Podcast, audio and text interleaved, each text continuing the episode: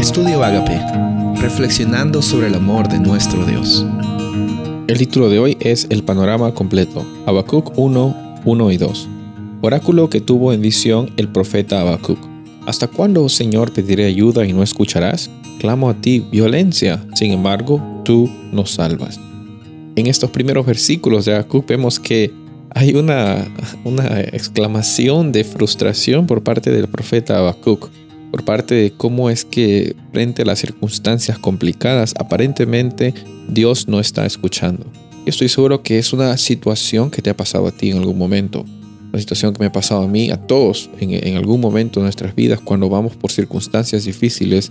Es muy fácil suponer que lo único que nos pasa a nosotros es lo único que importa. Pero en el panorama completo, en la visión y en la perspectiva que Dios tiene para nuestra vida, Sabemos que las circunstancias del presente no definen nuestra identidad. Las circunstancias que estamos viviendo pueden afectarnos de alguna forma u otra, pueden golpear diferentes áreas de nuestra vida, pero no definen quiénes somos nosotros. No podemos, tú no puedes definir tu realidad y tu experiencia por las cosas que te pasan, porque en primer lugar no podemos eh, tener control sobre las cosas que nos pasan y en segundo lugar Dios ya nos ha dicho quiénes somos y qué experiencia nos toca vivir. Somos hijos de Él y por ello tenemos la oportunidad de vivir una experiencia de abundancia. Ahora el panorama completo de Dios involucra que en medio de las circunstancias difíciles Dios trabaja todo para nuestro bien. No trabaja para que siempre nos vaya bien, trabaja para nuestro bien.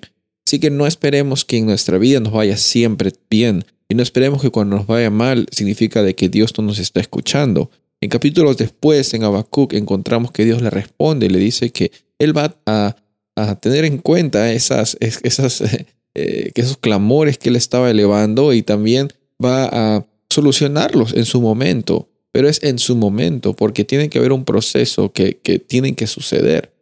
No hay que apresurarnos en solucionar los problemas para sentirnos bien, porque déjame decirte algo, incluso si eso sucediese, van a aparecer otros problemas en tu vida. ¿Y qué va a pasar? Si es que basamos nuestra vida en los problemas que no tenemos, vamos a estar literalmente perdiendo el, foco, la visión por la cual Dios te ha llamado a ti y a mí para vivir en este mundo.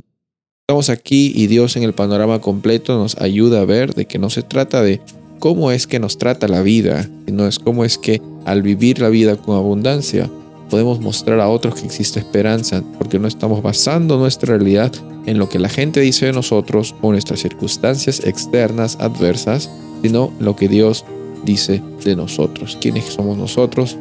Somos sus hijos. ¿Cómo vamos a vivir? Con abundancia. Y por eso es que hoy día podemos vivir con esperanza. Y lo vamos a hacer. Soy el pastor Rubén Casabona y deseo que tengas un día bendecido.